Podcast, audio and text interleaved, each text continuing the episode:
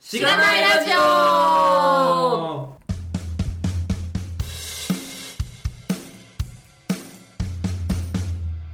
おはようございます。おはようございます。おはようございます。大体僕らはおはようございますで始めます。急に小声に。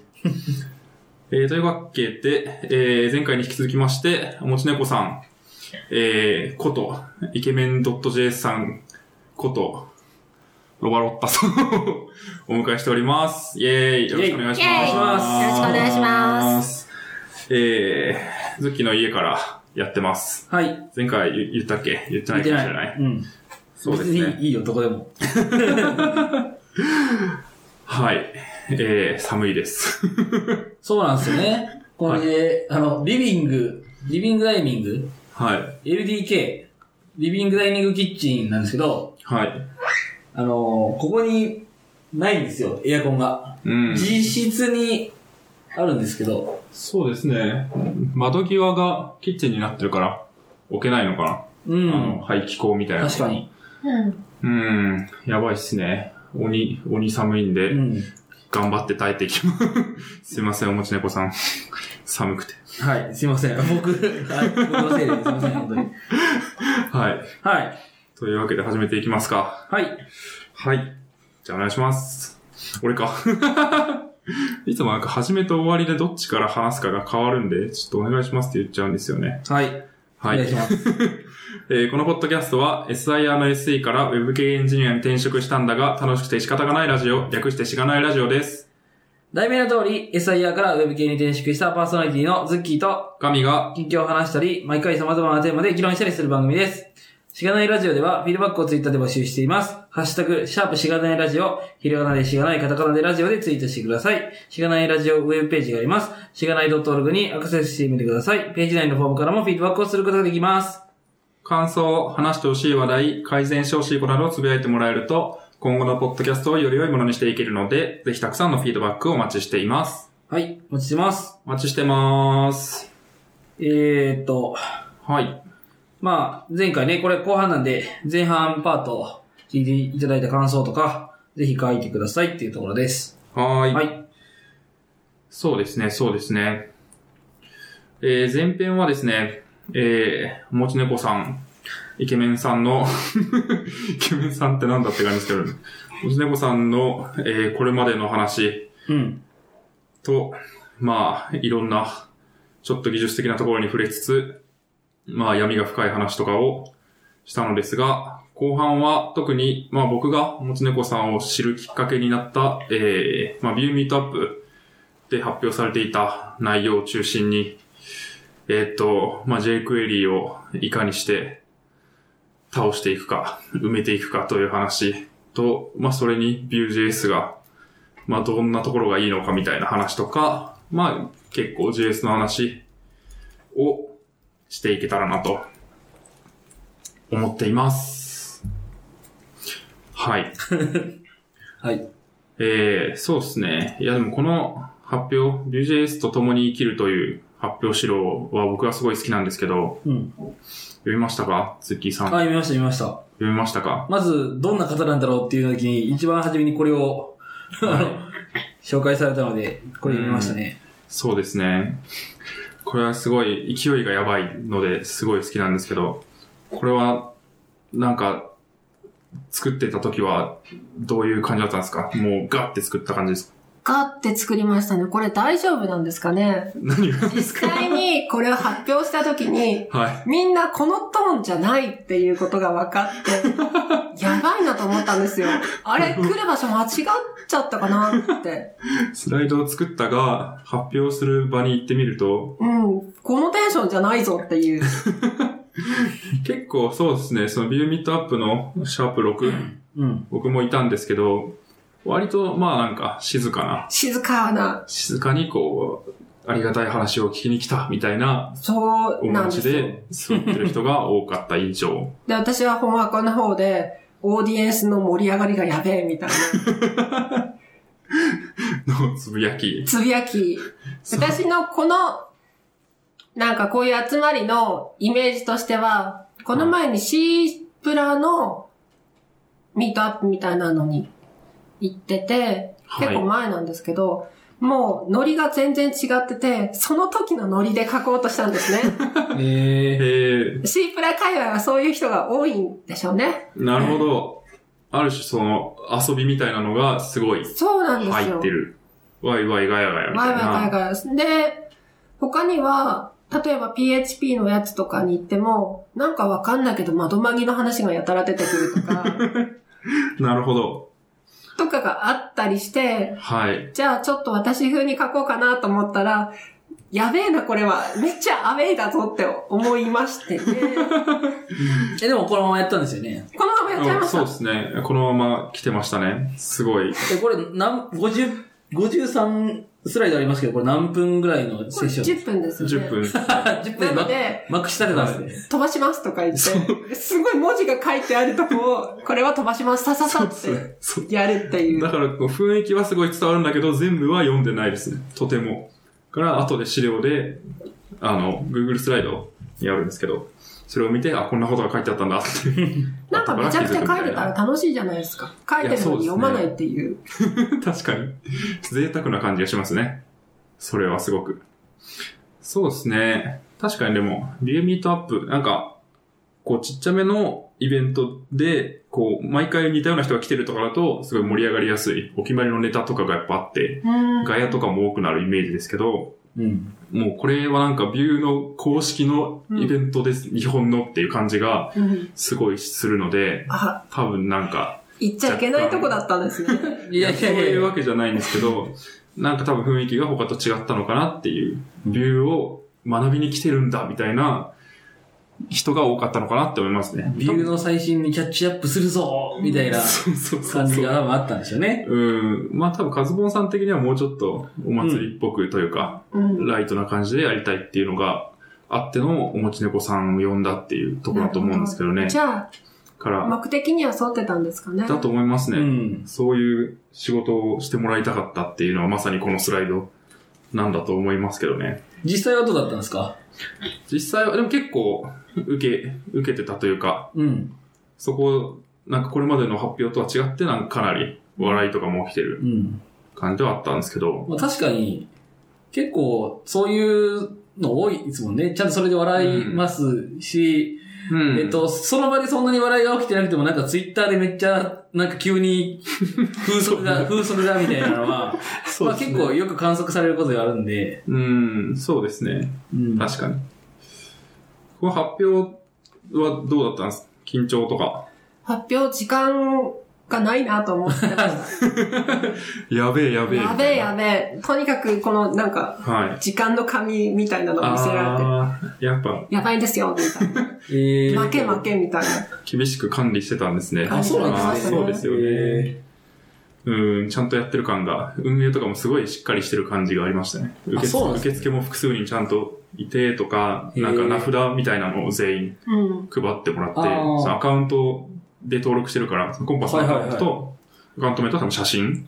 ー場所はどこだったんですか場所は、マイクロソフトマイクロソフト。ですよね。ですあー本社かなでやった気がしますしねっ。かりしてそうですね。うん、うんそうですね。まあでも、もともと多分運営メンバーとかちゃんと組織されてるので、ああ、ビューのコミュニティ自体がすごい。あるかなっていう感じですね。うん。うん。で、まあそうですね。このスライドも、まあショートに貼っとくんですけど、こう、まとめると、何ですかね。この内容。まとめると、はい。 j クエリーをギリギリ使ってた人でも Vue.js 使えるよっそうてでこすとですね。ね。はい。っていう話が書いてあると。jQuery 帝国を捨てて、UJS 王国に移住してきてほしいっていう。はい。これかなり盛り上がるところですね。いやー、みたいな話をされていて、すごい、まあ、他の方の話ってやっぱり、このライブラリーを作ってる人ですとか、うんなんかそういう話は結構多かったんですけど、すごいこのスライド現場感があるという か、なんか Vue.js がどういう人に対してどのようにこう、使われるべきなのかみたいなうんところがすごい具体的だったので、そこは良かったなと、差別化されているし、聞いてる人も、あ、じゃあビュー使おうってなりやすいんじゃないかなっていうふうには思ってましたね。うん。やっぱ jQuery は辛いんですか辛いですね。J クエリーは実際どうですかまあ、使い方にもよるんじゃないかなとは思ってますけど、うん。これもでも、あの、前編でもあった我々が、こう、いい時代に生まれたのかなんですけど、最初のウェブエンジニアとして入ったキャリアで、僕はビューを使って、ズッキーはリアクトを使う感じになったので、すごい。そう、J クエリーの苦しみに、まあ僕はそんな触れてなくて、ズッキーは若干、まあ、そうですね。えっと、リアクトを、まあ、なんか研修的にやってみてって言われて、ボーンと出されて、うん、えっと、いろいろ試行錯誤しながら、まあ、4、4ヶ月ぐらいは、まあ、ほぼリアクトばっかりでやってて、そっから、じゃあ、ちょっと、あの、本体の、本体っていうか、うん、もともとあったコードも触ろうかっていう話になって、触っていくと、まあ、ピピュアな PHP と、まあ、JQuery とか、うん。で HTML を介してっていう、まあ、あの、昔ながらの、えっ、と、ウェブアプリケーションがあったので、まあ、そこで JQuery を触るっていう感じにうんな、ると、やっぱりその、かまあ、いろんな書き方があって、まあ、ものによっては辛いところがある、みたいなところはありますね。うーん。なるほど。そうですね。ここにもいくつか書いていただいてますが、うん。ダラーファンクション、スライドトグル強い。強いです ね。すごく使いたがりますね。うーん、そうなんですね。これを僕は使ったことがないんですけど、はい。これよく見ませんか、ウェブサイトで。何ができるんですかこれは、が出てくるみたいな。そのそううです。ハイトが0からオリジナルの100%までーん。時間軸を持って動くってやつですね。ああ、確かに。めっちゃ便利そしかも大概のデザイナーが使うんですけど、デザイナーはデフォルトの時間のまま使うので、う。はい。ほとんどのサイトが同じ時間で、うにゅん、うにゅんって動くっていうのを使ってます。なるほど。その裏にはこいつがいるわけですね。そうです。そうか。これを使ってると、辛くなる。辛い。これ前提のデザインで、これってまだフレックスとかがない時代うーにん。、これを使って見た目を隠したいとか、っていう時代だったんですね。で、まだ、レラティブアブソリュートとかもあんまり使われてない時代とかでも、こういうのがよく使われてたのではないかなと。なるだほど。から、昔からやってる人ほどこういうのを使いたがるんですよね。うーん。で、これを Vue.js にはないはず。うん。オリジナルに は。まあ、そうですね。そういうんじゃないみたいな そういうんじゃないですよね。感じがしますね。 V 賞はそういうことをするやつじゃないっていうのがあり、そそうですね。こを最速でまず Vue.js で使えることを証明し、jQuery に依存してる、大きく依存してるところで Vue.js にないものっていうのをどんどん移植しとった方がうーいいと思うんでん。すね。なるほど。そういうビューのコンポーネントとかを作っていくべきだとはい。いうことですかね。それが最終的に使わなくなっても、jQuery はこういうもんだ。このために jQuery を使ってるって人が多いと思うので、うーん。 jQuery 本の最初にあるやつは全部 Vue.js でできるんだよっていうのは証明だけはした方がうーん。生きやすいですね。確かに。そうですよね。結局これをやるためには jQuery を使わなければいけないっていううん、のが一個でもあると、うん、まあ、一個使ってるし、じゃあ他でも使おうかみたいなうん。感じになる気はしますようね。ん。非常に難色を示されて、はい。ちゃんぽんにされます。どっちも入れればいいじゃん、みたいな。なっちゃいますね。まあ、そうですよね。すごい、なんつうんすかね。もう、jQuery は JavaScript だと思ってる人結構いるじゃないですか。言いますね。で、なんか、ブートストラップとか入れても jQuery 前提だったりうん。するので、なんかもう、はびこっている感じがあるんですけど、それを、いや、ビューでできるんですよっていうところをちゃんと、ビューとまあ生の JS できるんですよっていうのを示していかなきゃいけないってことですかね。うん。実際お仕事では、こう、いつ頃からビューを導入しようとして、どのぐらいかかったとかあるんですか三2年前くらいかな。竜が0.9くらいってありましたっけ ?1.0 かな。まあ、0点なんちゃらっていう。 0. 点なんちゃらありましたよ0点系ね。はあります。0系。ゼロ系の時にビューをやろうとして、はい。で、気づいたら1になって、1個リリースし終えて、気づいたら2になって、今2.5みたいな感じうーん。ですね。そうなんですね。それまではもう、知恵クエリーを使っている人たちの中に、はい。ビューを入れていきたいっていう。そうですね。まず JQuery もちゃんと使ってほしいなっていう。ちゃ そんもそとも。使ってくれないので、なるほなどか。なか難しいですね。ちゃんとした J クエリーとは、このちゃんとしたっていうのが、みんなおまじないだと思っていろんなのを書いちゃうんですよ。あー、なるほど。それで JQuery がいろいろ隠蔽していることがあって、例えばトムコンテントローデットとかをもうおまじないとして書くわけじゃないですか。うん。それで、例えば、スクリプトタグの1と、1、スクリプトタグを挿入したところの前までのドムってできてるじゃないですか。うん。とかを全然知らないまま、ドムの構築とか、画面のレンダリングプロセスとかを知らないまま、なんかおまじない的に入れときゃいいんだよねっていうのが、無数におまじないが入ってたりして、 困るとか、はいはいはいはい。あと、どの本に書かれてたかわかんないけど、なぜかドキュメントライトでスクリプトを入れるとか、それは良くないよっていう、なるほど。いろんな意味で良くないっうん。ていうのがなかなか理解されなかったりして、確かに、動くからいいじゃん、見えるからいいじゃ動くん、んみたいなう。ん、そうですよね。そうですよね。っていう現場がありつつも、ウェブの、その、イケメン JS の方では、今はもう HTTP2、ん ?2 だろうがとか、うんなんか、ウェブパックとかもういらねえよな、とか言ったりして、 はい。サーバーから勝手に降ってくんじゃんとか言ってて、あ、そのもう乖離が激しいなと、現場と。はいはういんはい。現場ももうそこまで知識がいってなくて、なぜそれだと便利かっていうのは、ゲットして、いらなかったら、なんか情報だけ来るとか、うん304が来るとか、まずステータスコードを知らないとかがあうり、ん。で、ドキュメントライトすると、一回パースし直してペナルティが発生するじゃないですか。うーん。そういうのもあの知らないぞとかがはあいり、はいはいはい。画面に出るまでの最適化とか最適じゃないやつって何かっていうのをちゃんと知らないとうん。 JQuery とかを使いづらいんですよね。まあ確かに、なんかラフにメソッド使ってすごいコストがかかってるとか、うん。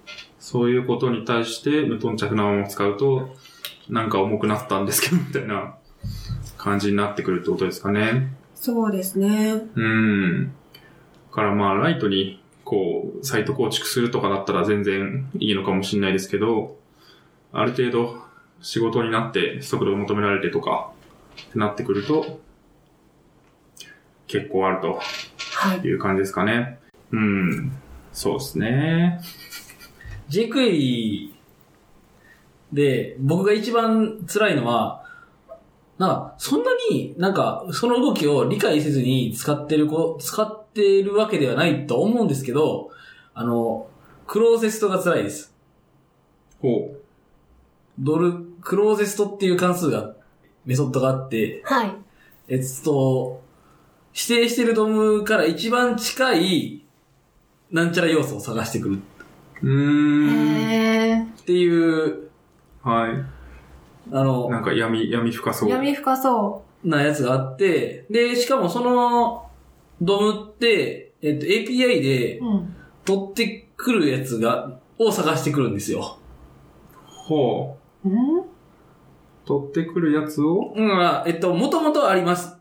で、なんかこのボタンを押したら、そのドムを、あの、H- API 経由で取ってきます。うん。で、そこに表表示させますと。うん。うん。ねえ。っていうところの中に入ってるドムを取ってくるために、既存のところからのクロセストを使うので、はあ。えっ、と、その API の仕様がちょっとでも変わってると、違う、違うところの、例えばその、一番近いところのフォームうんのデータを取ってこいっていはいうはい。のを、そのクロセスとかで書くんですよ。うん。そうすると、API の仕様がちょっと変わってたりすると、違うところのフォームが返ってきましたよね。そうすると、次にそ、そのフォームををポストするうんときに違うデータでポストしちゃうん ですよ。え、それなんで ID 指定しないんですかえーっと、だから、動的に出し分けたいからですよ。ああ、なるほど。その時に、うん。そこにあるやつを取りたいっていう時は ID を指定できないそうですね。で、多分、おそらく、それは書いた人は、もう大体こうなるしかないっていう仕様が分かってるから、うん。それが動かせるんですよね。多分、多分ねうん。た確かだに、僕、僕は、その3年前にそれが書かれた時代にはいないので、うん。分かんないんですよ。確かに。で、はいデータベースを全て完璧に理解して覚えてるわけじゃないので、うん分かんないんですよ。うん。。ちなみにそれって JSON もらっちゃいけないんですかね JSON をもらう書き方にはなってないんですよね。なるほど。もうそっからして闇が深いですよねそうですね。 HTML をもらうっていう。そうそう。ああ、はい。その発想そのが、発想が、え、今、今はない。ない現代良にき、は良。き、良き時代 良ですき時代の考それが、え方なんでしょうけど、それがグッドな時代もあったんですかね。おそらくあったんだと思いますね。うん。早い、早いああ。JSON のパーストえがっしなくと、ていいってえこそういとうことじゃなくて、うんえっと、それを作るのが一番、なんていうか、その人にとっては早かったっていうタイミングがあああ、なるほる。ど。う開ん発そういう風に作るのは。だってもう HTML 書けばいいから。まあそうですね。で、サーバーサイドではそれを PH、H、その、PHP のエコーで書かれてるんですよね。うーん。なので、えっと、jQuery もその、文字列として入ってるので、うんまあなかなか、ななんてかいうなか、か、おー香ばしい感じがしてきましたね。うーん。絶対それがちょっと辛かったですね。その、うん。なるほど。確かに、まあ、クローゼスト。クローゼットが、えっと、僕が一番、お、わかんねえって思ったのは、クローゼットですね。どこを見に行ってるかわかんないんですよ。うーん、まあ確かに。うん。からまあ変更に弱くなってしまうし、うんまあ読む時もまあ分かりにくくなってしまう、そうですね。。うん。読む時のわからなさがすごいですね。うんうん jQuery は本当にわかんないですね。確かに。 Vue.js だと、アットマーククリックをしたとこ以外は、クリックに反応しないっていううん。前提があるじゃないです か。 そうですね。でも、jQuery は、はい。例えば、sharpjs-table っていうものがあったとして、うん。そこの子供に対してクリックを入れることがありますよね。うん。するともう何の手助けもないまま、はい。全部のオンクリックを見なきゃいけないけど、オンクリックとクリックとバインドクリックを見なきゃいけないわけですよ。なるほど、そう、そうですね。そうですよ。ね。そこがなんか見えないけど何かあるみたいなうん。現象がすごい起きそうですね。 すると、イベントハンドラーに対するものを人間が暗記しなきゃいけないということになり、なおかつページが切り替わって、ドムが総外された時に、どういうレンダリングになるかは、その人次第ですよね。そうですね。どっかにうん。何か要素を挿入するスクリプトがペロってあるだけで、うんもうガッと変わってガッしとま変わうっちゃう。っていうことですよね。なおかつページ切り替えをした時に、なぜかイベントハンドラーの再登録がなされていないとかもあり得るわけですようね。ん。そうですそね。れが jQuery 辛い確かに。そこをなんか、になる。人間が管理しなきゃいけない範囲がすごく広いっうん。ていうことですかうね。んなんか、宣言的じゃなさすぎるっていうか、うん。なんていうか、うん、ここ見たらわかるっていうのが、なさすぎるんですよね。うん。そうですね。うん。まあ、ビュー、例えばビューだと、もう HTML のここの部分に、これをクリックしたらどうするっていうのが書いてあって、その見た目とうんそれがもうすでに一対一一致しているし、うん。そうですね。まあ仮に、こう、後から現れる、フラグによって現れる部分でも、もうすでに書いてはあるけど、こう、このデータによって、 VF うん、消されてるっていう。そうそう、っていうのがわかるっていううんうん表示されてない。のが、なんか、最初はないけど、後で、アペンドしますみたいな、 だと、ど、え、じゃあどこなのみたいなのをもう一回見に行かなきゃいけないわけですよね。そうなんですよね。そでう、そうアペンド、J クエリでアペンドした場合って、本当に生まれたてのドムなので、はい。オンクリックを持ってないわけですよね。うん、確かに。それを、困る。それが大変困るというか、当たり前なんですけど、多分 J クエリができた時って PHP とかただの HTML に1回だけ触ってハンドラーを登録して終わりだと思うんですよ。 うんところが、リアルタイムなレンダリングとかになってきたりして、ドムの中身が一気に書き換わる時代になって、J クエリでは、うんこうつけないくなってるデザイナーが多いはずなんですよね。うん。そのバグを一気に私が修正するという。 辛い。人が書いたゴミみたいなやつをなんとか直すという仕事をしてるんですけど、はい。不毛ですよね。うん、まあ、Vue.js がない時代からあるコードだったらもうしょうがないでしょうけどね。しょうがないんでしょう誰かがやらなきゃ。ゃいけない苦しみ。うん、確かに。そうですね。ここでも書いてますけど。アペンドしてた人には V4 が福音に聞こえる。 V4 をするだけで、アットマーククリックもできそうでるすねし、ショーするかしないかのクラスの付け替え、トグルクラスも勝手にやってくれるし、はい。最強じゃないですか。最強ですね。V4 はすごい、すすごごいいですね。まあ、今となっては当たり前になってしまったんですが、うん。 V4 の中に書いてあるやつが全部こうバーッとバーッと。展開されて、なんか ID とかを全部につけたいときも、うんなんかインデックスを普通につければこうバーッと変わってくれるし。なおかつそのドムを使い回してくれるという、うーん。 J クエリみたいに毎回作んないはい。青じゃないっていうのはが大変いいですね。うーん。コスト感覚として。なるほど。そうっすね。 なんか、もう、J クエリーは会社では倒しきったんですかまだままだレガシーなサイトは残ってるんですけどだ。、はい。新しくゼロベースのやつは全なくしです。うーん。もう、それか、私は絶対見ないので、J クエリ使っていいですよっていう。なるほど。もうメンテには関わりません。関わりません。バグとかも関係ないですっていうことにしました。 なるほど。それは強い。そうなんすね。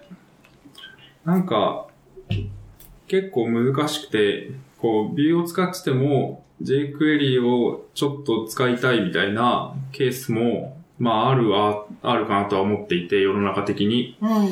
で、うちの会社も一応、まあ、ほとんど使わないんですけど、こう、ビューのファイルだけど、一応頭で、その、ダラーがインポートされているみたいな感じのケースは結構あるんですけど、その点についてはどう思いますか ?jQuery をちょっとでも許すと、やばいのか、どうなのかみたい J クエリじゃないとできないことはないので、な。まあそうですね。全部移植しますね。うーん。その J クエリしかできないことはないっていうのは、まあそうかも、そうなんでしょうけど、うん。じゃまあ、元は JS J クエリの方がうん。簡単に書けるっていうのは、それはあるっていうふうに言われたときにう、ん。どう、どう対応するのかなって いう。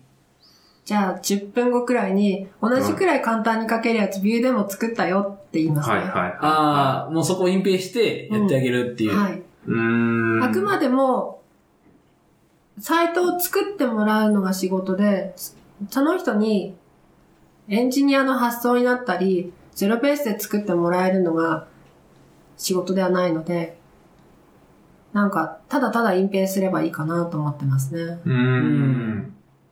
確かに。まあそうすれば JQuery を負担しても済むしう、ん。その人は楽に書けるし、うん。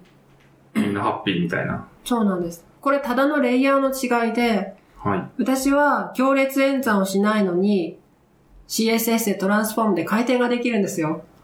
確かに。でも、私がゲーム作ってた頃は、私が行列演算をしなきゃいけないんですよ。うーん。そこを、ブラウザが隠蔽してくれてるだけの話で、はいはいはい。私が jQuery を隠蔽して、Vue.js にしてやるのとあんま変わんないですね。うーん。誰かが何らかの形でいい感じにしてくれてれば。そうっすね。そこをだから、隠蔽してくれる誰かが、まあ、社内にいるのか、ブラウザなのか、OSS なのかっていう違いしかないってことですかね。そうですね。うん。確かに。なんすかね。jQuery が悪いっていう感じじゃないんでしょうけどね。本来は。なんかアプリケーション自体がすごい複雑化してるっていうのもあって、それに jQuery が耐えられなくなっている。なんか本来やるべきことじゃないことも jQuery がやろうとしてしまってるっていうことなのかもしれないですね。 jQuery を使ってる人の割と大半が関数を書けないんですよ。関数を書けない。jQuery 関数使ってるじゃないですか。あれは関数とは思ってないんです。関数っていうのはパラメータがあって引数、うん、そうですね。戻り値があるじゃないですか。はい。。その概念を全く理解しないまま、ドルファンクション、ドル過去ファンクションを書くんですすね。なるほど。で、ドル過去ファンクションには名前つけないじゃないですか。うん、そうですね。まず関数に名前をつけるっていう概念から教えましたからね。やばい。関数を理解しなくても確かに jQuery は使えるのか。まあ自分で作るっていうことができないってことですよね。そうですね。関数に名前をつけたり、変数のスコープを管理したりとか、はそういうのはできないんですよね。い。うーん。それをしなくても、jQuery のサイトが作れるので、すごいなとは思うんですけど、そこからちょっと飛躍しようとすると、うんなかなか難しいと。そうですね。確かに。そうなるとでも、まあ、デザイナーと言われている人、ウェブサイトの、まあ、マークアップとかをする、うん。デザインを作る、構築する人は、まあ、JS を学ばなければいけないっていうそうです世ね。界になってくるってことですか ね。すると別のコンポーネントで作ったデータが、なぜか他のコンポーネントは見えませんっていう相談をされるんですけ ど、そういう風に設計してあるからだよっていう。なるほど。 そうですね。だって私の持ち物はあなたの持ち物じゃないよね。これ一緒だったらやばいよねはい、ははい、みたい な。まあ発想はち緩いから、い。うん。ここで定義すれば他でも見えるでしょう、みたいなのがあったりはい。するんですね。スコープの概念があんまりない。そうか。え、じゃあ JQuery 界では、はい。もう全部、ウィンドウオブジェクトにはい。プロパティを追加していくんですか大概そうですね。やばい。やばいです よ。やばい、やばいですね。やばい。い上に読み込み順とかが雑なので、うーん。 ABC で読まなきゃ動かないのに ACB で読んで、なぜかわかりませんとかがザラにあ る。いやー、やばい。そう、そうですね。ってなると、まあ、JS を学んで、うん理由を学んで、そうなんです。ちゃんとやるっていうのが、はい。長期的にはまあいいだろうと。で、そこは、あの、みんなそこくらいは、そうだなって思うんですよ。うんただ、実際に自分がやるとなると、メリットを感じないんですね。あで、理想はあるとして、ー、はい。本当に覚えるとしたら、その人にもメリットがないといけないので、そのメリットをどうやって生み出すかっていうのを日々考えてる感じですね。うーん。例えばですけど、雨が降ってくるっていうシーンを作らなきゃいけない。はい。この CSS 作る。雨のパーティクルは200個です。うん。で、200個、ランダムな位置からこう、アニメーションさせるだけじゃないですか。う。うんん。そ単う純ですなね話ですよ。200個、スパンを作るのはきつくないですかきつそこれを Vue.js でやったら V4 で安易200だよ、う。うん。一発だよはい。ってやったはいはいら、メリットが出るわけですよね。確かに。で、スマホの時は100にして、PC 版は300にしよう。うんその切り替えとなんかができればメリットができるから、じゃあ見た目に Vue.js ってちゃんと役立てられるんだねとか、うんそういうとこで教えていくしかないかもですね。そうですよね。結構、なんか保守性とかの話、うん。よく持ち出しますけど、その、こういうフレームワークを使った方がいいんだよってなった時に、うん。そういうのって言われてもなんかピンとこないですよね。ポカーンか眠くなるか どっちか。そうですね。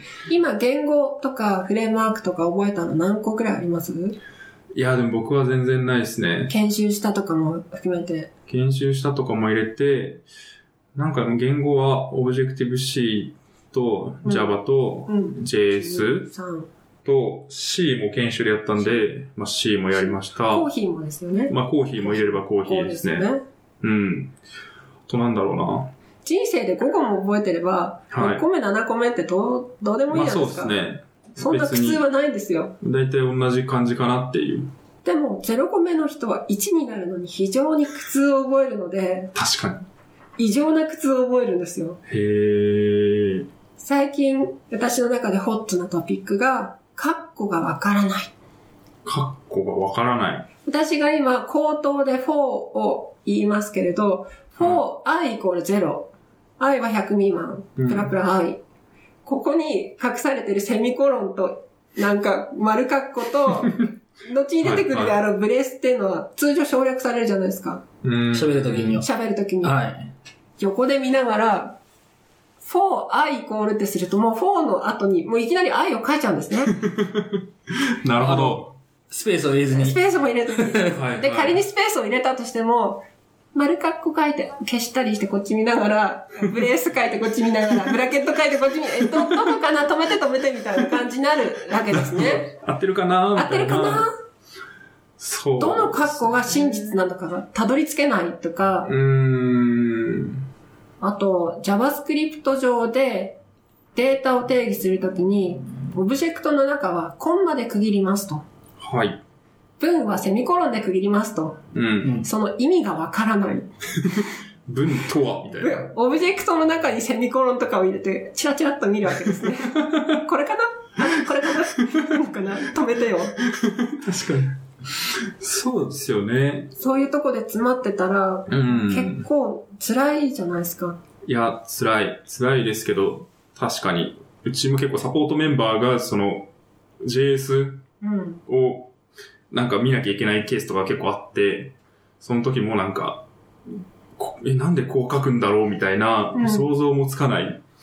それこそ、これ、いやオブジェクトなんで、みたいな のを言うんですけど、とかなんか、文字列なのに、こう、ダブルクォーテーションに囲んでない とか、そういう。そうですね。文字あるじゃないです列っていう概念があんまないので、いシンボルと文字列がふわっと融合してるんですね。そうですよね。なので、コンソールログでハローワールド書いてみてってなったら、コはンソールログ丸括弧ハローワールドもシンボルで書いち ゃって、コンパイレーラーみたいい。な。そんな変数はなハいみロたーいないよな。って言われるっていう。そうですよね。それはなんか、もう我々は、例えばなんかもう、囲ってなかったら、あ変数なんだなで、変数は、うんなんかこう、変数の裏側に何があるかみたいなのが、こううんじわっと透けるじゃないですか。つけます透ねけて見えるみたいな。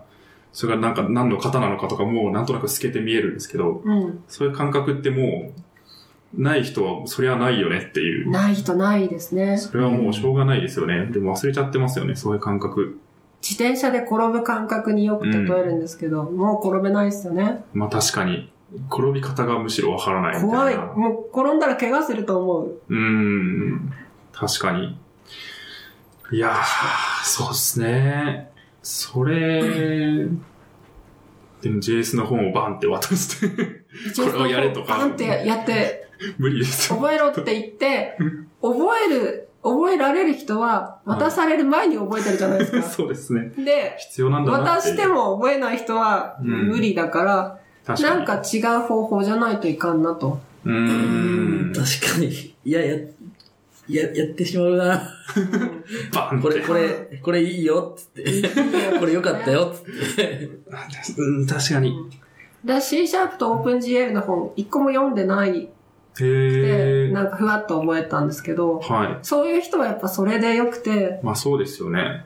で、私、ネットワーク技術者の試験を追って、資格を取らなきゃいけなかったんですけど、もう全然向いてないので、眠くなってしょうがなくて、うーん結局落ちたんです けど、無理な人は無理なんだろうなってういう。ーん、そうですね。まあ確かに。うん。そもそも本で技術を学ぶっていうことがうん。得意なのか不得意なのかっていうのもあるし、うん。なんかこう自然と そういう技術を学べるのかっていうので、得意な人と不得意な人がいて、うん。どっちもできないと、積むみたいな。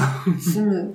それはどう、どうしているんですか例えたりとか、もうトレーニングをひたすらしていく。のっけから教えようとしないとかですかね。うーん。例えば、うちの会社はほぼニュービューをさせないとか、へえ。そこら辺から隠蔽したんですね。はいはいはい。で、HTML ファイルももう作らせないとか、どうするんですかもうあるものを渡すと。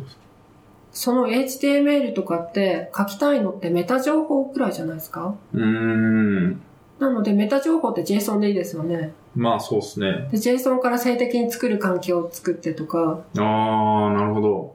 そういうのにして、なるべく間違いとかが俗人的にならないようにシステムが手厚く保護するっていううーん。感じにして、ニュービューとかも間違ったらダメなので、絶対にアタッチするエレメントは存在するようにしてあるとか、うーん。そうしないとすごい勢いで間違えることができるんですよね。確かに。そんで、スクリプトの挿入位置もふわっとしてると、エレメントが登場する前に入れたりするはい、とかはがあるので、そこも欠かせないとか、い。ななるべく欠かせない方向で行くしかないなと。なるほど。こう、間違えるのであれば、間違う機会を可能な限りはい。こう、なくして、なくし綺て麗にしてあげるっていうのと、まあどうしても書かなきゃいけないときは、まあ横で一個一個、うん。それはこうだよねっていうのを毎回伝えていく。毎回伝える。あと、その人にできるだけ利点を感じてもらうんいたいなっていう。そんで、多分、エンジニアは相当したりとか、はい。アルゴリズムが美しかったり、ドムが出ることっていうのに、何らかの手応えを感じるはずなんですよ。うん。文字列を連結したり、分割したり、いい感じのツリーを作ったりとか、うんデータに対して視覚的なイメージを持てる。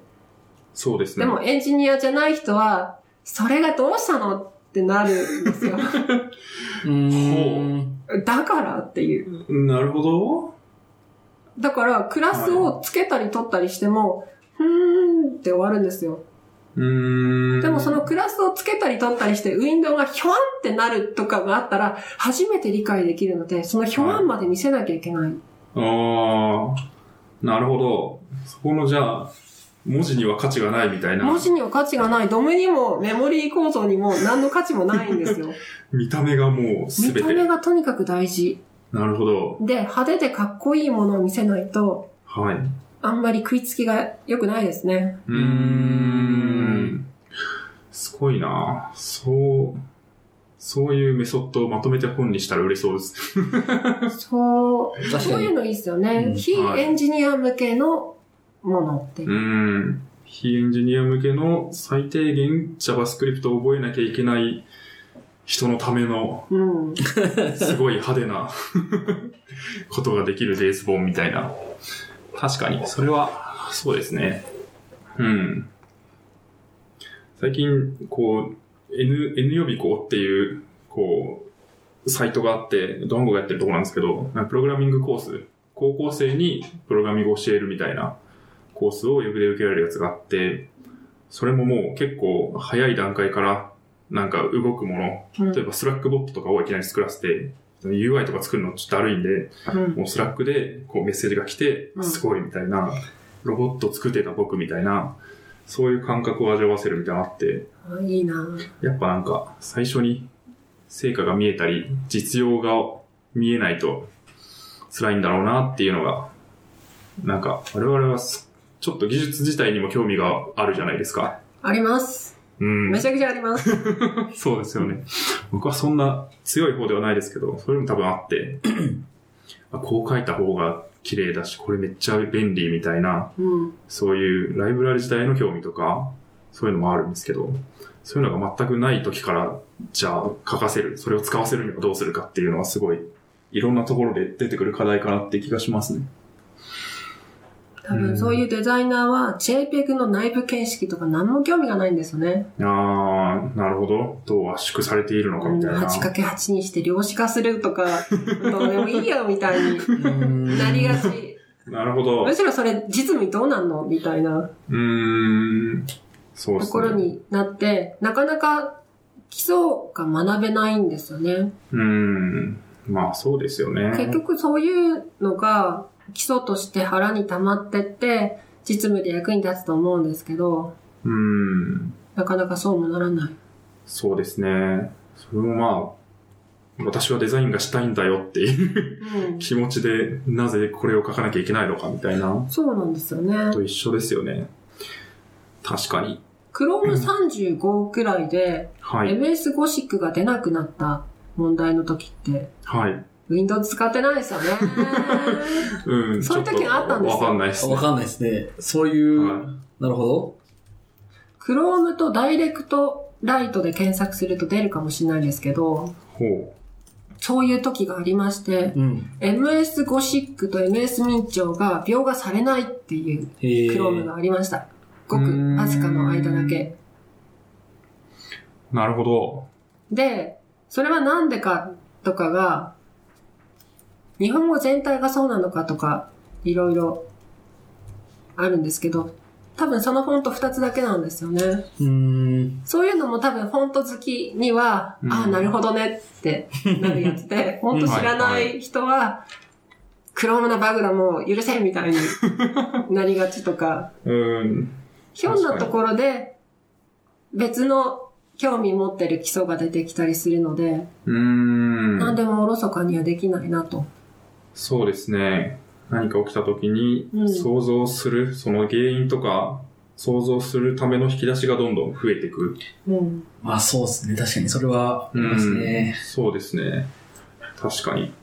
いや、でも、これはなんか、多分デザイナーとエンジニアっていうだけじゃなくて、多分いろんなレイヤーで起きていて、例えばなんか僕とかは、その、さっきおっしゃってたその JPEG の形式とかは多分そこまで興味がない、まだはなくて、うん。それはでも多分ゲームとかを作られてると、すごいそこの、なんかどう圧縮していくとかにすごく関心が出てくるみたいな、うん。なんかそういうこう、カルチャー間でなんか必ず発生している問題で、ああ。それはなんか、結局、そうですね。自分は何かを知らないんだなっていう実感を持って生きていかなきゃいけないのではなっていう気はしますね。誰でも。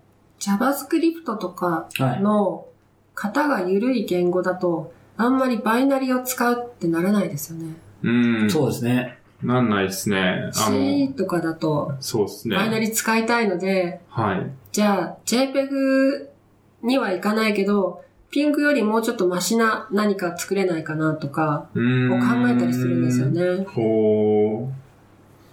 確かに。そんで、ブラウザーだと、もうブラウザが用意した画像ファイルしか使えないじゃないですか。う。うん。うんん。でも iPhone のゲームとかだと、そのピンクとかよく出回ってるやつじゃない画像形式もあったりして、へえ。それは GPU に優しいやつだったり。うんするわけですよね。なるほど。っていうのを考えると、はい。もっと広い世界で見ると、いろいろやれることがあったり、うん。今からでも新しいフォーマットでなんか作れるとか、を考うん。えたい人たちが結構いるはずなんですよね。確かに。そうですね。ちもうちょっと、メモリとかと仲良くなった方がいいですね。いやー、一回そこ痛い目にあい合わないと、なかなか難しかったりするのかな、うん。そういうのに興味持つのは。うんなるほ。ど。いやわかんねえ、全然わかんねえみたいなのになんないと。そうですね。まあ、でも JS 書いてたら、あんまわかんないんじゃないですかね。そうなんですよねっ。てなると、 JS は RGB しか使えないじゃないですか。うーん色空間として。他に、あの、なんだっけ、YIQ とかうーん。があったりして、なんかいろいろありますよねい。ろいろありますよね。私、MPEG を作りたかったんですね。ちっちゃい時に。ほう。ちっちゃい時に。 MPEG かっこいいなと思って、 MPEG、超かっこいい MPEG と思って、え、詳しく。なんか私、はちっちゃい時に圧縮が好きだったんですよ。おー、音楽、言語、圧縮が好きだったんです。すごい。どう、どう育つとそうなるのかには興味が尽きないですが。 まあそんで、はとにかく圧縮の、まず一通りい。やってたりして、到達するのがやばい巨大な MPEG ってやつなんですけど、うん。 MPEG ってこの動画の動きの保証とかうん。うん。してて、すげえなと、子供心にこんなやばいことを考えるやつがいるんだなと。しかもそれが実用化されて、ちゃんと動画ファイルになってて、これは半端ねえなと思ったわけですよ。い。おー。そんなすごいものだと知らずに使っていました。はい。確かにでも、動画の細かの差分を記録する圧縮方式。そうなんですよね。うーん。 2フレームに1枚しか完璧なフレームが出てこないので、それと、差分のやつを駆使して動いてるように見せるっていう。うー。うんーん。だから、まあ単純な、こう動画ファイルだと、もう全部、全ピクセルうん。かける、なんかフレーム数うん。バーっとあるのが、動いてない部分は差分がないから、こう、いらないよねって言ってどんどん削っていくっていうのそうそうを、ですよねめっちゃすごくやってるってことですかね。はい。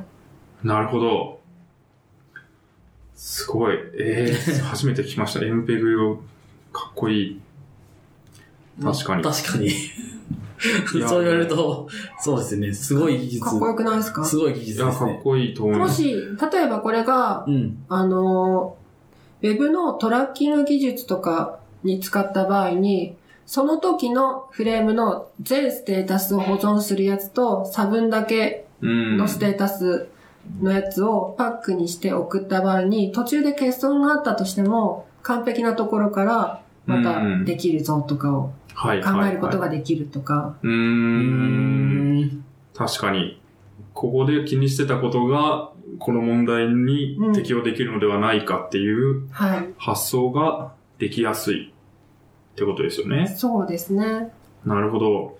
あのどんどん C とかを書きたくなってきた。はそれをやるときに、い。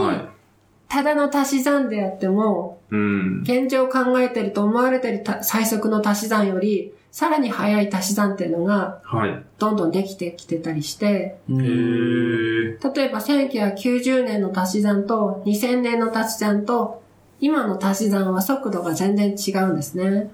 そうなんですね。ただの足し算なのに。っほていうのを JS はう。は使ってないんですよ。すると JS 押せなっていう感じが否めない。い。JS の足し算マジをせえみたいな。マジ押せ、足し算押せ、言語だなっていう。やばい。面白い、それは。なんで使ってないんですかね。使えないからですね。そうなんですか。はい。途中で0.1とかを足される可能性が捨てられないからですね。あーうーん最適化しきれない仕様になっている。はい。うん。そんで、タイムリーな話で、はい。最近 CPU の問題が2個出ましたよね。はうん。あれ、出ましたね大変好きな話題なんですけど、 語ってください、ぜ ひ。 うん、私 CPU も好きで、ちっちゃいからですかちっちゃい時から CPU が好き。CPU 超好きなんですよ。そあのー CPU が好きっていうのが高じてゲームエンジンを作ることになったっていうのもあるんですけど、うい。うーん。 CPU って何気なく使っているようでも、めちゃくちゃすごい技術がいっぱい使われてて、今、なんだろう、JS とかでワーカースレッドありますよね。うん。はい。あれが CPU の中でいくつも動いてるようなもんなんですよね。うーん。で、常に未来を予測して、計算してて、はい。一個の未来が、これいらないなってなると、そのワーカースレッドの結果を捨てるみたいな。あ,、はいはいはいはれって素晴らしい上に、い。そうですよね。そんな何万円かのチップにそんなのが搭載されてるってすごくないですかいや、すごい。先読みして、うん。捨ててるっていう最適化をしてるってことですよね。そういう奥さんがいたらすごいですよ ね。今日はカツ丼かもしれないけど刺身かもしれないから両方作っといて、はいらない方を捨てるっていう。い。確かに。そんな贅すご沢いなことぜ は超ある贅のかっ沢てですいよ。う。最速のために贅沢をするっていう。うん。確かにう、んそこでは速度が正義であると。そうなんですよ。確かに。そうですよね。それってすごいですようーね。ん。そうですね。ちょうどその、先読みがうん。あだになって脆弱性が出ちゃったっていうところですよね。 大変いい脆弱性だなと思いましたね。いい脆弱性とそのは。脆弱性を読むためのテクもまた素晴らしいなっていううー。のを思うんわけですよね。キャッシュの速度の違いとか、そうですよね。なかなか普段は考えないところ、特にはい JS からは見えないところですからね。うーん。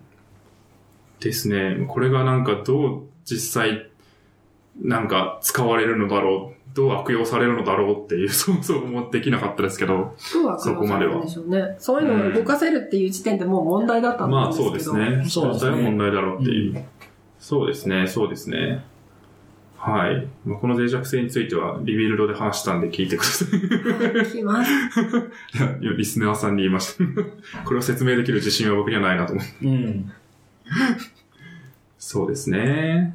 いやー、すごいな CPU に興味を持つ人ってどういう持っていくのかなってすごい興味があるんですけど、それは、でも、使っているうちに、低レイヤーな言語を使ってるうちに、うんだんだん愛着が湧いてきたり、見えてきたりするってことですか。そうですね。まあ、最適化とかを考えると、うん。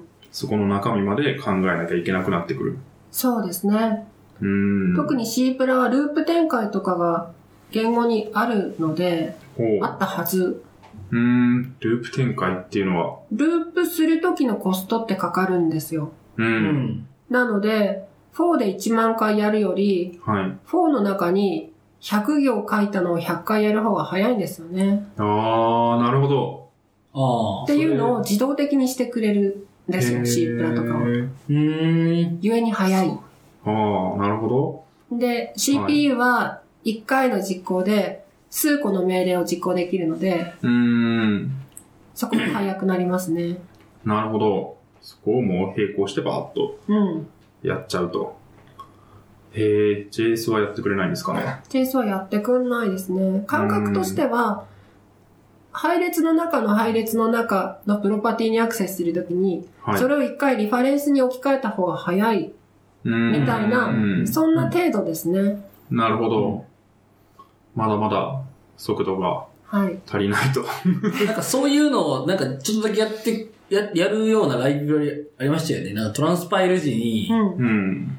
えっと、だからそこの計算結果を、もう、やっておいなるほくど。みたい。な。一枚かまして、うん。最終的に、こう、こういう測れる測れる JS はもうちょっと早いものになってるみたいな。うんうん。まあなんだっけ忘ありあれりそう忘れましたけど。それをまあ名前言語、言語側でやってるか、うんまあ外部ライブラリでやるかっていう違いがあるってことですかね。うん。まあそれでもしきれないのが JS なんでしょうけどん。そうですね。単体 ?JS 単体っていうか、うん、今の話を聞くと。確かに。そうですね。まあこれも書いていただいてますが、XPipe0 が32ビット整数になってしまうのかうん。が C とかをやってないと理解できない。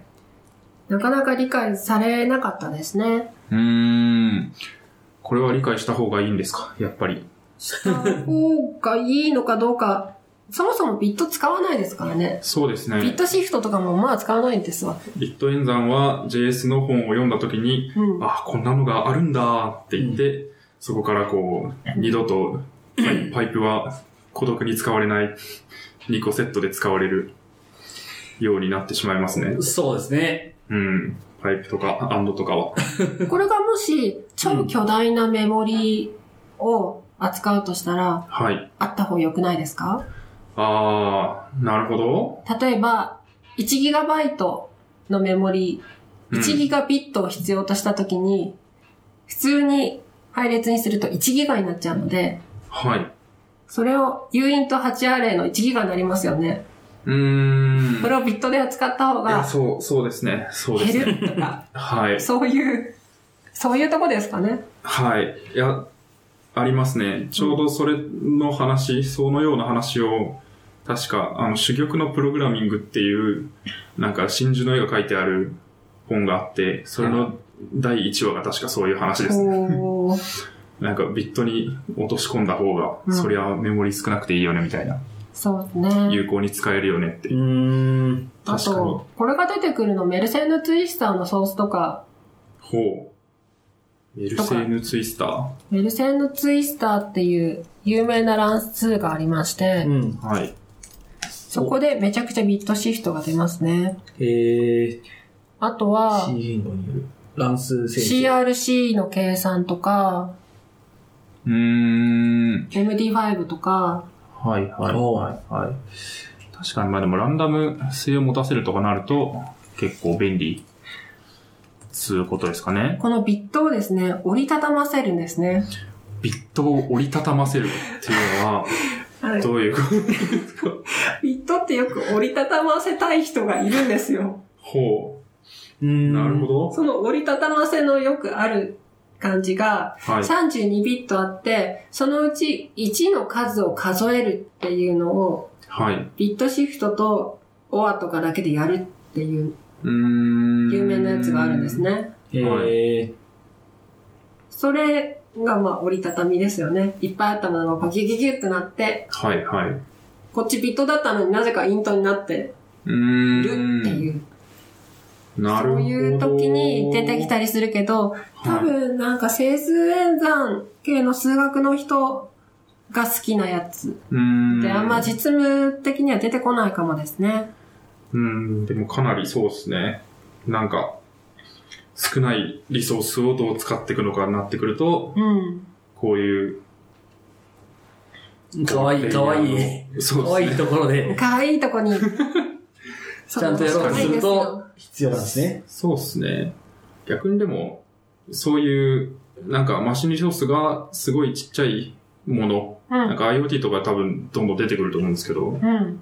ちっちゃいコンピューター、まあそれこそ Arduino とか、ラズパイとか、そうなってくると、役に立つ場面も増えてくる可能性はあるんですかね。そうかもですねう。んあと HTTPS の S 部分にはこのビットシフトが絶対必要ですよね。うーん。とかもあって、はい。基盤となる方を作る人、作りたい人はよくそういうコードを書きがちなるほとど。かとか。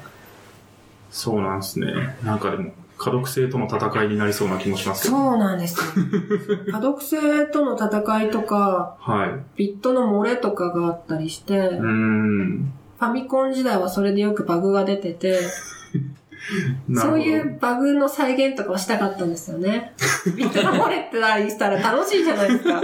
ゲームとして。逆にこう、味があるみたいな。逆に。味があると思うんですよ。今まはあセキュリテ確ィ、かパッチが出ちゃうので面白くないんですよ。まあそうですうね。ん。なんか、ここのバグ技を使うとここでワープしますみたいうな、ん。そういう足す動画とかたまに見ますけど、そうですよね。結構、マザーとか確かすごいんですよ。 なんか、ここで、なんか、ここのメモリ空間に何々を入力するとエンディング飛びますみたいな。そうなんですよ。頭のおかしい、なんかハックがあって、確かに、それはまあ、そうですね。作ってる側からすると恥ずかしいのかもしれないですけど、やってる側からするともう味うん。があるなっていうのは確かにありますね。今はすぐパッチが出せるから、問題として、弊社といたしましてはみたいになってるんですけど、うん。昔は多分それが無理だったので、週刊誌かなんかに、こういう裏技があるぜ、 見つけておめでとうみたいな形でお茶を濁してたんだと思いますよね。 確かに。そうですよね。いやポケモンの100レベルバグとかも、ちょっとなんかそういうそういう、オーバーフローとかの関係で生まれているのかもしれない。うんっ。て思うとちょっと愛着が湧いてきました。確かにな。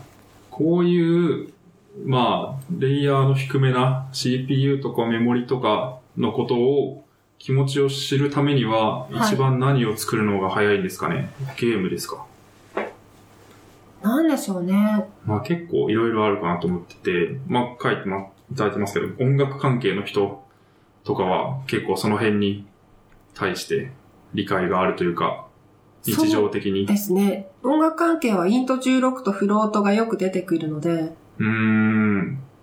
ここら辺、うんなん今それ使うんだっていう気がしますね。うーん。もう自分は実務では全然出てこない単語になっちゃったので、はい。使わないですよね、JS とかでも。使わない16ビットとか関係ないですよね。か。使わないですね。使わないし、そもそも型を意識しないですね。そうですよね。勝手になんかやってくれちゃうみたいな。うん。それが音楽の人はよく出てきてて、これはイント16の何キロヘルツのどれとか、うーんフロートでやったから安心とうーか、んってのがあったり。なるほど。そうか。フロートでやると安心なのはなんでなんですかフロートでやると、クリッピングしたとしても、それが保存されるからじゃないですかね。うーん。取れる幅が広い。はい。精度が落ちて取れる幅が広くなるので、うん。まあ良いかなと。なるほど。だからまあこういうなんか、なんていうんですかね、こう、生、生データっぽいものを扱うってなると、結構大事になってくるのかもしれない結で構すそねこ。ら辺は大事なんだと思いますね。なるほど。音声だったりとか、まあ画像、動画うん。とか、まあゲームも言ってみれば、まあ動画をずっと流し続けてるようなうん。もんだと思うので、そういうところを触ると、だいぶ理解が進むのかなっていう。そうですね。画像とか動画とかに関しては、なるべくデータを1ビット未満で表現したいとかっていう願望が強いんですよ。ほ例えば1バイト未満で表現あ、し一たい。倍だ。あーう。なるほど。それで、例えば4ピクセル分をパッケージにして、そこうのん輝度だけは他に与えるけど、色情報は2ビットずつ持つよとか、 っていうことをして圧縮するんですね。はうあ、んすごい。想像がつかない。すると2ビ ,2 ビット出てきましたよね。 2ビット出2てきビまッしたトね。で4ピクセルだから1バイトですよね。 1バイトですね。みたいなことで1バイトをみんなで共有して、はいはいはい。こうやりますよ。よって。で、実際には4ピクセル ×RGB3 バイトなので、12バイトのものを、例えば4バイトで表したいぞとかってうー。いうん感じになると。なるほど。その共有の感覚って、ベース64とかに近いかもですね。うーん。ベース64って3バイトを4バイトで表しますよね。うんうん。それも僕は分かってないです。みたいなうん。ううんん。やつですね。確かに。だから我々、まあ、JS とかをゆるふわで書いてる人たちは、もう最小単位はバイトだと思ってる けど、そんなことないと。実際はそんなことないと。そうですよね。 JS のベース64の関数ってあんま使わないですかねうん。使わあんま使わなないいです。 ?A to B, B to A のやつ。うん。い見や、あの、見は見はします。えっ、と、触ろうとしたことはあるんですけど、結局使えはなかった、使えなかったうーん。です。ね。詳しくちゃんと勉強したら使ってたのかもしれないですけど、いやまあそうじゃなくて、それで解決するには違う方法で解決した方が分かりやすいねってなって、はい、やめ確たか気がします。本当だ。エンコードしたいファイルのバイナリーデータを6ビットずつ取り出して、に。うん。 6ビットと ASCII 文字の変換表を用いて4文字ずつにする。おー、なるほど。そうすることによって、もともと意味があったものを切り刻んでいって、うん。こう別の文字に変換してるってことですか。そうですね。はそれとバイナリが入らないので、安全にデータを送信できるとか、ー。うーん。という。うん。なるほど。いやー、使、使いこそする中身について考えたことがなかったですね。へえ。確かに、そう思うと、これも、やっぱりなんか、こう、最終的には0と1が並んでいる世界に我々は生きてるんだっていう感覚がうん。あると、自然と自あーなる然ほとどですね。なりますけど、なんか、こう、もうちょっと抽象度の高いうん。ところで生きてると、例えばなんかブラウザに見える世界とかだけで生きてると、うん。なんか、ほーん、みたいな感じになりそうだなってすごい思いま したね。いや、でも、確かに知りたい。01の世界を知りたくなってきましたね。すごく。それと CSS の中に画像を埋め込むときも、はい。トレードオフ考えられるようになっていいですよね。うーん。そうかもしれないですね。そこ、どれぐらいコストがあってとかうん。考えられるというのは、確かにすごいコスト感覚が身につきそうですね。これをすごいやると。あの、やってるんですかね個々人の人は。んここ、コスト感覚的なやつで。あー、いやー、まあそんなに、うん。特に、だから僕、まあ、あのずっ、えっ、と、どんなところでもそうなんですけど、うんあ。の、2B で、そのウェブサイトによって、こういう目的が達成できたら、別に、ちょっとの使いやすさとか、うん。速さとかは、うん。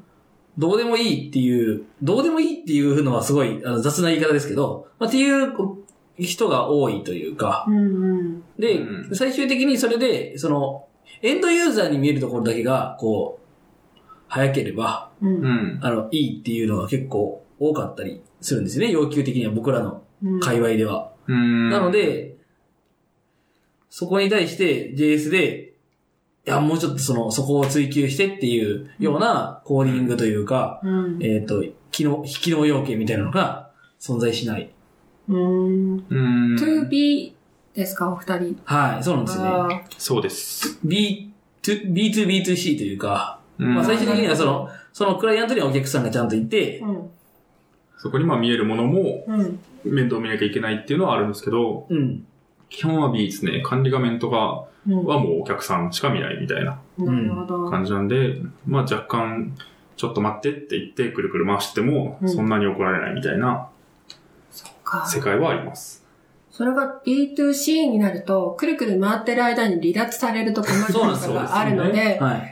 くるくる回ってる間でも、とにかく桜吹雪を回回しておこうとか、そうなると、吹雪って言ってんのに10枚とかどうよみたいになるから、確かに。いっぱい回した上に、それ、ペロッとリングが行くとおかしくないになるから、3D 的にこう、ふわーってやんなきゃいけないとか、な表と裏がちゃんと見えてとこかれが、な一定の速度だとおかしいよね。だから風も吹かせなきゃいけないとか、そうなってくるわけですよ。ううんん。まあそうですよそうね。ですよね。再現がないといううか、ん。。うん。そうですよね。その、いかにリアリティを出すかによって、こう、ロイヤリティが上がって、それによって、こう、コンバージョンが上がるみたいなとか、そういう話が押されると、う。うんん。あの、そそうう,、ですねだなっていう。うん、すると私は会社で、紙吹雪っていうのはね、 空気抵抗があって、みたいな感じ で、こう回転するんだよとか言って、はい今のだと真空中を綿が落ちるのと同じだよねとかの話をし、 やばい。なぜか、キラキラしないといけひならい、ひらさせるとか、そうんの、等速直線運動はどうとか、空気抵抗と重さはこうなんだよとかの話をし、いや、はい全然気づきませんでしたとか言われるんですけど、私だってそんな紙吹雪マスターじゃないので、 そうですね。普通に見見たらおかしいだろうみたいでな。もそういうのをアニメから見て、実装できないといけない。うーん。と思うんですようねん。確かに。なるほど。特に光の方の感じとカメラはうん。全員できてほしいな とか、あり、なるほど。すいません。アニメ見ろ、映画見うろ。んアニメ見ろ、映画見ろですね。でもなんか、うん、僕も全然ちゃんと記憶してないですけど、なんかディズニーに学ぶアニメーションのやり方みたいな、考え方みたいな、なんかありましたね。そういうエントリーを見たことがあって、ほなんか、うん、かなり前のやつですけど、う。なるほど。なるほど、そういうことを考えるんだなっていうのを、まあその僕まだ多分エンジニアになる前ですね、にうんちょっと思った記憶がありますね。ディズニーに学ぶアニメーションの基本全原則12みたいなやつですかね。そうですね、多分そんなやつですね。なんかいっぱいありますね。あれ良かったですねうー。ん。なんか良さげなやつをじゃあ貼っときます。はい。多分そういうことなんですよね、この UX 大事って書かれているやつは。そうなんです。で、今まで話したのは、まあうんあくまでも私の個人的な趣味の話で、ビットがどうのとか、はい。ファイル形式がどうのとかは、ともかく、結局お客様が見るときにどうかっていう方が大事で、うんそれをどう作るかっていうのが仕事なんですよね。うーん。なるほど。そうですよね。だからなんか、アニメ見てて、この作画めっちゃいいとか、うんク。ソだなみたいな、そういうので、差別化されてしまうように、まあ、ウェブの体験とか、まあ、ゲームの体験とかも変わってくると、そういう細かい、新海誠とかのアニメを見ろと、そうですね。桜風景を見てみろと。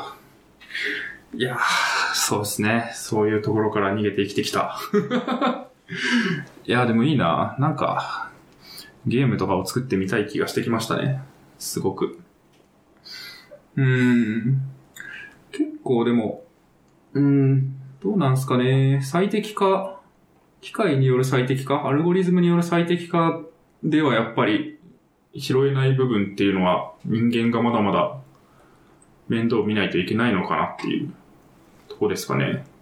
仮に最適だとしても、それが、例えば弊社が想定するカスタマー全員がうん。満足して見られるデバイスに落とし込まれてるかとかが結構大事。まあそうですよね。です確かに。って思うと、まだまだそういうところは必要なのかなっていう。うん。なるほど。そうですね。うんあのいろんな講習会とかで理想的な話はあるんですけど、うん。じゃあ実際現場ではどうなのってなるとうん意外とそうでなかったりして、うん。そうですね。確かに。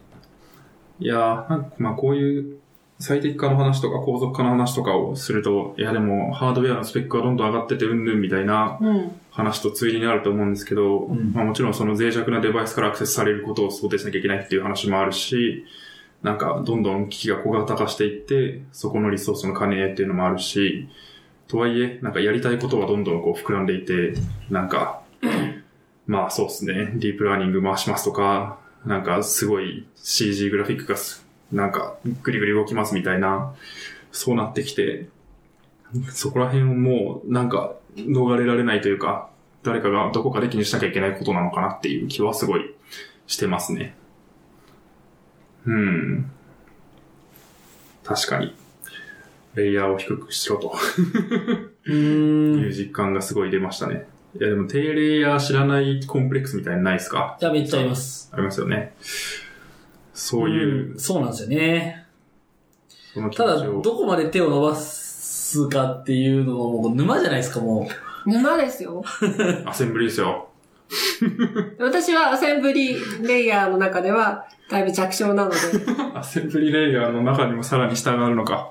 1個しか知らないですもん。まあそうですよね。う。あーそうなんですうよん。確かに。っで、純粋なリスクプロセッサーを触ったことがない。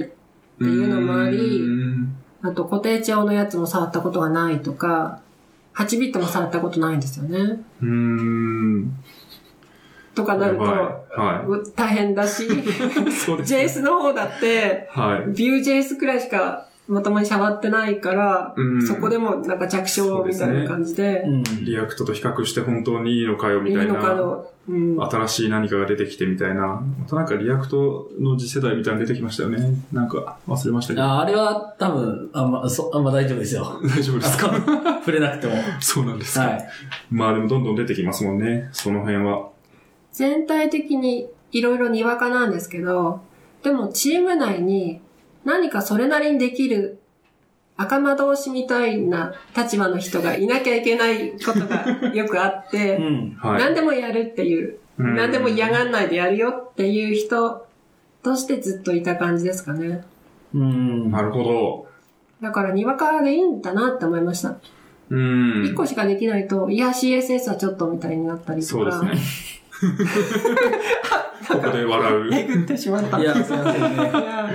そう、そうですね。いやー、まあ、にわかっていうとあれですけど、まあ、ジェネラリストだっていうことですよね。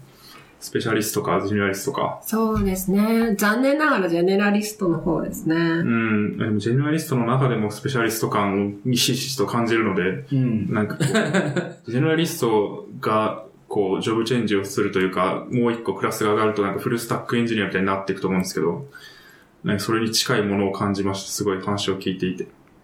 これ、このツイートすごくいいなと思ったんですけど、ほビルとかを見ると消失点とかを考えたり、う。コうピーんックの何番か考えたり、 持ち物とか服のシワとかはい。考えたりっていうのが、っあていう絵描きのツイートがバズってまして、あ、なるほど。同じように私は書籍を見ると、はいこのルビーはこれだなとか、金属の具合はこれだなとか、紙は何キロでとかを思いつつ、アニメではここで法話の何か使ってるんだなとか、これは CSS でいけるとかを、うーん思いだんだん、そういう風に日常と仕事が融合していくんだなと。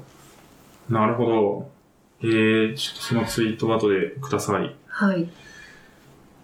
確かに。いや、なんか、そうなると、確かに。こう、世界を見るのにどういうメガネをかけて見るのかみたいな話に多分なってきて、そこでなんか、いろんなメガネをかけ替えて見られると、すごい、こう、同じ世界も違って見えるみたいなうん。のがあって、確かに。いや僕、全然クソな例なんですけど、なんかひたすらマインクラフトのプレイ動画を見てた時期があって、それをめっちゃ見てると、なんか実世界も全部ブロックに見えてくるんで すよ。ええどういう。 なんか、この建築物はなんか、何々ブロックと何々ブロックを使って作ればなんか再現できそうみたいな、へーそういう思考になってくるわけですけど、うんのめり込んじゃう。そうですね。それ、 まあ、それはゴミな例なんですけど、それがなんか、もうちょっと、そうですね。アニメーションの表現だったりとか、まあ、CPU の気持ちとか、そういうところから考えられると、うん。なるほど。この処理をこの速度でやってるのがすごいっていう感覚みたいなのって、多分知らないと、やったことないとわかんないと思うんで、なんかそうですね、デブトゥーという最初がすごい早いんだみたいな、 なんか、そういうのがあるのかなっていう気はしますね。いやー、そうですね。アニメ見ろ、映画見ろ。うん、確かに。はい。なんか、そういう視点ね、まあ、やらないと持たないんだろうな。うん。うん。そうっすね。ゲーム、ゲーム作ります作るべきものがいっぱいある。怖いこと言うね。いろんなことを一回はやってみようと思ってて、うん。そうですよね。例えば、乗馬もとりあえずやってみたんですよ。へえ。ええそしたら馬ってめちゃくちゃ高いし、揺れるし、怖いし、うん。太いし、っていうことが分かったら、そうだし、舞台に立つとどうかなっていうのもそうだし、うん。やんなきゃ分かんないのって結構ありますよね。ありますね。そうですね。 すごいあって、あとなんか僕スポーツ全然見ないんですけど、スポーツほぼやったことなくて、バスケぐらいなんですけど、多分スポーツやった人は、なんかその、まあ、同じようなスポーツやってる人を見て、試合とか見ると、すごい楽しいと思うんですよね。なんかそういう感覚もやってないとわかんないなと思って。そうですね。いや、でも、すごいな。なんかこれ、これだけはやりたくないとかないんですかなんでしょうね。うん。まあ技術的な話でもいいし。 Java ですか ね。Java と Ruby ですかね。宗宗教的な理由ですか、それ宗は。教的な理由なので。やばい。いや、Java はまだいいですけど、Ruby はなんか、リスナーからちょっといろいろありそうですね。よね。あの、その推しが分かれてた方がいいと思うんですよ。あみんな確かに Ruby 推しだとうん。良くないと思うので、そうですね。推しです。うん、推し。推しです。推しじゃないから。担当、担当じゃない。担 当、ルビタンではないけど。ビタンだよね。 Ruby ル担ビじゃタなンいじと。ゃないってことです Ruby ね。担がたくさんいるのは分かってるけど、はい自分は Ruby 担ではないってこそとうですでね。すね。全員を推すことはできない。確かに。そうです ね。そういう発想で。いやー、面白いな。それは別に多分書けば書くんでしょうけど、決めているって感じですよね。そうです書ね。かない、学ばないと決めているみたいな。逆に次になんか学びたい言語とかあるんですかえーもう言語はいい、言語はももう歌を歌いたいんですよ。う、確かにそうですね。すごいな。なんか、ここまで、ここまでの話を聞いてても、特にエンジニアやりたくないっていうのがなんか、どういうことなんだっていう感じがしますうん。すごい、面白い。ほエンジニアはたまたまできたからう。うんっていうだけかもですね。なるほど。本当は歌が歌いたいんですけどね。うーん。確かに。どうなんですかねでも、こう、結構、あるスキルとあるスキルを掛け合わせると、うんすごいパーソナリティ、なんか、尖るみたいな、尖あると思いますけ。ど、エンジニア、エンジニアの中で有名な歌い手ってあんま僕知らないんで、そういうブランディングとかすると面白いんじゃないですか。エンジニア、チエポンさんチエポムさん。あえー聞いた、聞いたことある気がすハピオ社の人です。聞ハいたことあるピオ社でなんとかで VR でやってる C シャープを書いてる女性の方ですね。る。ほう。えこのー、人は絵も描く、歌も歌う、芝居もする C シャープで VR やの人ばいで。す。やばい人です。うえんー、チエポムは仲間と一緒に VR ゲームと音楽を作ります。はい。ほやばいですよね。う。すごい。すごいですよね。何者なんだろうみたいな。何者なんでしょうね。はあ。そうですね。 3人くらいで割と有名な VR のアプリを作ってて、うーん。えーなんかすげえなと。うん。なるほど。すごい。いや、でもそうっすね。なんかもう、歌一本でとかだと結構難しいけど、難しい例えばなんか、難しじいゃあ VR 空間の中で歌いますとか言うと、ああ、いいですねお。いいみたいな 感じになるんで、それが JS で動いてて、いい。いい。あ、JS ウェブソケット系の VR アイドル。で、それフロントもバックも全部一人でやってるっていうのだと、ちょっとウケるかいもや、しそれないですねはめっちゃ、めっちゃ受けますけど、なんか、伝わるのだろうか、みたい な。で、ソースは全部 GitHub で公開してて、はい、はい。うもう、GitHub が全部緑色になってるっていう。強い。強いエンジニアだけど、VR 空間で歌って踊ってて、JS で Web ソケット。そういう飛び道具になるしかないですよ ね。なるほいや、でもそこまで行くとかなり面白いですけどね。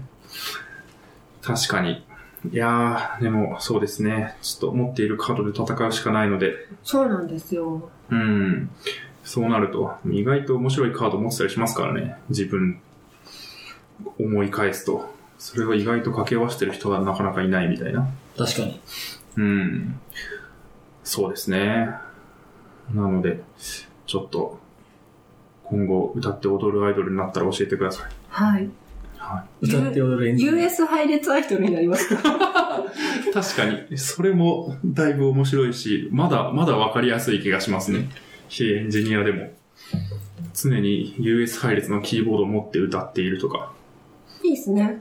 いいですね。それを頭にこう二つつけるっていう。ツイン、ツインテールみたいな 感じで。ツイン US 配列。 US 配列。 US 配列が羽みたいに生えてるとかあ、それいいですね。ああ、確かに。羽の方が大きさ的に。は。そうですね。めっちゃなんか、100個の US 配列のキーボードで、こ う、羽ができて、あ、いいです小ね。林幸子みたいになってる。全部 Bluetooth で繋がってるっていうのがいいですね。確かに。とか、あ光るとか。やばいな夢が広がるななんかでも、そうですね。そういう、なんか、テック、テックかけアイドルみたいなのは、最近はちょこちょこある気がします ねあ。りますね。うん。まあ、パフュームとかもなんか、まあ、近いっちゃ近いですけど、なんかこの間、ギャル、ギャルデンっていうなんか人たちがいて、結構、前、前前かからいらまいす,、ますあんま分かってないですけど。うん、なんか、高大級のイベント出たら、なんか、来た、来て生で見たんですけど、うんなんかもう体中に、うん。こう、電子工作した何かがついてて、めっちゃ光ってるみたいな、でもギャルで、でもコード書いてますみたいな、二人組がいて、なんか、すごいなと。すごいなでもエンジニアには刺さりそうだなっていう気がすごいしましたね。ギャルでエンジニア、電子工作ギャルユニット。なるほど。そうですね。ちょっと、はい。持ち猫さんの今後の方向性にちょっと期待してます。ぁはい。はい。えー、こんな感じですかね。1時間10分か。なんですかね。あと、したい話ありますか ?US 配列の話が出たんで、US US 配列の魅力についてちょっと聞きますかじゃあ。僕ら二人ともね、 JIS。実数、実配列ですね。 JIS ですね。なんか、特に理由はなくて、Windows パソコンを使ってた時に、普通に JIS だったので、そのまま、まあそうですね。同じダシですかなっていう気で使ってますが、US 配列の魅力というのはどこにあるんですかかっこいいとこですね。なるほど。英数がないじゃないですか。英数、あーかながないですよね。そうですね。あとなんか謎のひらがな書いてないですよね。そうなんですよ。確かに。このひらがなを、の恩恵を受けたことは一度もないですからね。一度もないですうね。ん。まあ、せいぜいなんか、この記号はどのキーなのって言われて、うんなんか、レって書いてあるとこみ たいな、で、シフトと例だよ、みたいな。 そうそうそうそういう。そういうなんか、言葉に表しやすいみたいな感じですけど、それもなんか、そうですね、バックスラッシュとかちょっと説明できないし、それだと。円マークで、うんたらみたいな。確かに。そうですね。え、その、US だったら、あの、かな、全角、半角変換はどうするんですかなんか、あれですか,、ね、え左右の、なんかのどっちかをそれに割り当てるみたいなことしますよね。 Mac の場合だったら、はい。コマンドとスペースで変換できるっていうのが、うんあー伝統的にそうですね。そうなんですね。そうなんですこうなるね。んだ。なるほど。あと、Windows の場合は、どうやったかわかんないけど、はい。なんでかきますねに割り当てるか、もともと。あるかうんどこでやってたかを覚えてないけど、体が覚えてるんでしょうね。そうあでれどこですやっねて。んだろう。なんだろうな Windows。 Windows でもこのキーボード使ってるので、Apple のへえ。へえ。かっこいいじゃないですか。いや、まあまあ、かっこいい。はい。かっこいいです。私私かっこいいのが好きなんですよ。かっこいいのと可愛いのがかっこいいの可愛いのが好きなんですね。うん。確かに。ビジュアルが好きなんです。うんいろんなものの。の。そうなんですね。キーボード自作はしないんですかそれはちょっと私公式派なの で、ツイるッほどターも公式アプリしか使わない し、なるほど。アップルは公式のハードウェアしか使わない。あーいいいいですね公式中ですね。いやー、わかります。僕もデフォルト中に近いですね。確かに。じゃあ、サファリ使った方がいいんじゃないですあー申し訳ない。すご申し訳ないい。いや、今いいツッコミだ。公式中ではないです。か。あっさり、あっさり。宣言を撤回します。 確かにね。まあ、ハードウェアに関してはってことですかね。そうです。ソフトウェアは別ってことですね。そうですね。ハードウェアは、そうもう、デフォルトのもの。はい。なるほど。外部ディスプレイとか使うんですか外部はノートの場合使わないですね。う。うんん。じゃあもう、MacBook はい。とか、単体で。なるほど。そうですね。まあ、どこでも作業できますもんね。それだうと。ん。うん。まあ、JIS、JIS キーボードの環境ではちょっと辛いかもしれないですけど。地スキーだと入力速度がすごい遅くなっちゃうんですよね。まあ、そうですよね。まあ、逆もまたしかりなんで、人の US 配列のキーボードとか渡されると、うん。おじいちゃんみたいになりますね。大変ですよね。うん。慣れるもんなのかなどうなんだろうなっていうのいや、まあ、そ慣れ、慣れるん超じゃない速すでか慣れますよ。うん1週間くらいで速度が戻りますね。ううーん。んいや、なんか、こっち、US 配列の方が、えっ、と、プログラムか、コード書くには早いよって言われることが多いんですよ。ですね。うん、なんでですかね、シフトを押す機会が少ないんですかシングルクォートがは最速ですね。うん。い。へ遠いからね。え。遠いです。7ですよね。 7ですね。 7は辛いんですよ。 7は、まあ、辛いですね。な7は遠いですね。どっちの指からも遠いので、うん確かに。 6と7って辛いですもんね。辛いっすよね。そうですね。アンドも辛いですね。アンパサンド。うん。 US 配列だと、どこにあるんですか US 配列だと、での位置にプラスにあります。おおめっちゃ打ちやすい。シフトと、それでダブルクォートです。おおシングルクォートとダブルクォートがダブルクォートがはい。同じキーってことですかそうですね。それはやばい。めっちゃ、ちょっと惹かれた今。いや、うん。いや、それを、僕あの、うん。 10月ぐらいに入ってきた人が US 配列で、うんめっちゃ解かれたんですよ。ちょうど僕の横に座ってらっしゃって。あ あ、いいぞって。うん、いいぞ、いいぞって。うん。はーって。あ の、いや、そ、そういう風に論理的に言われたんで、あ、そうなんだろうなって思ったんですが、うんう。ん慣れないじゃん、みたいな、ってうん。いう気持ちになりましたね。最初慣れないんですけど、うーん。私、キーボード最速求めるタイプなんですね。なるほたど。だ、キーボードを分割して最適化するまではしない派なんですよ。はい なるほどそのナチュラル最速はいは派なので、い。エルゴドックスとかではないっていう。そうなんです。そうっのすね英語だって可愛くないので、 かっこよくないですか、でも。かっこよくはあるんです けど、可愛さも結構か大事わいいっていう。かっこかわいくないとダメなんだ。 Mac のキーボードはかっこかわいい。かっこ可愛いですね。ああ、どっちもないといけないですね。ただ、ひらがなが可愛くなかった ので、そこそうかを可愛くするといちょう。っと難しいですね。確かに。ひらがな、ひらがなでも丸くて可愛くないですか丸くて可愛いかもしれないですね。うん調和、調和は取れてないですね。確かに Mac の世界観には、あそうまなんりですひよねらがなはいらないかなっていううん。気はしますかね。確かに。 そうか。じゃあちょっとそうっすねのお二人とはちょっとエルゴドックス話はできないんですね。そうですね。エルゴドックはスいやりたいんですけど、そうれ、ん人のパソコンで教えなきゃいけないんですよ。人のパソコン、ああ。そうなったですね時に、気持ちが辛いだろうな と。 確かに。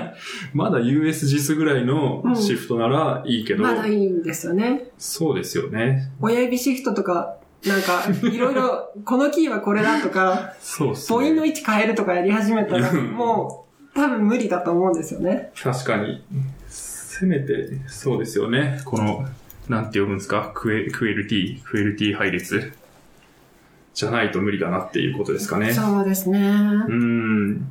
確かにで。も確かエンターが近いんですよね。エンタあー、ー近いです。こ、ここに、そこがもう小エン指ターの、えっ、と、カッコ、はいはいか閉じカッコのところがエンターになってるんで、うん。それはよく聞きますね。ムーがエンターですうね。ん、押しやすいんですそう。よエね。ンターがちっちゃくなるじゃないかっていう批判に対しては、うんちっちゃくなるけど近くなるんだよって言うっていうのを聞きます。うんそっか、L から右に3つあるけど、うん実だと2つしかないってことですね。そうなんです US ね。だと。マジか。な、え、なんでこんな多いこ小指の負担が楽になるっていうのはいいですよね。確なかんにで。多いんでしょうね。どれが多いんだろう。不思議ですね。まあ、円マークとかはないですけど、ヌのキーがお多いキーですね。1番。 1番、ぬ、ああ、 1番本当だだけ。巨大ですね。なんでぬだけでかいんですかね。余った余ったのか。 確かに。左端が余ったやつっぽいですね。まあ、Mac だけなのかもしれないんですけど。えー、ちょっと、そうっすね。次、次、会社のパソコンが変わるときは、ちょっと US に挑戦しますよ。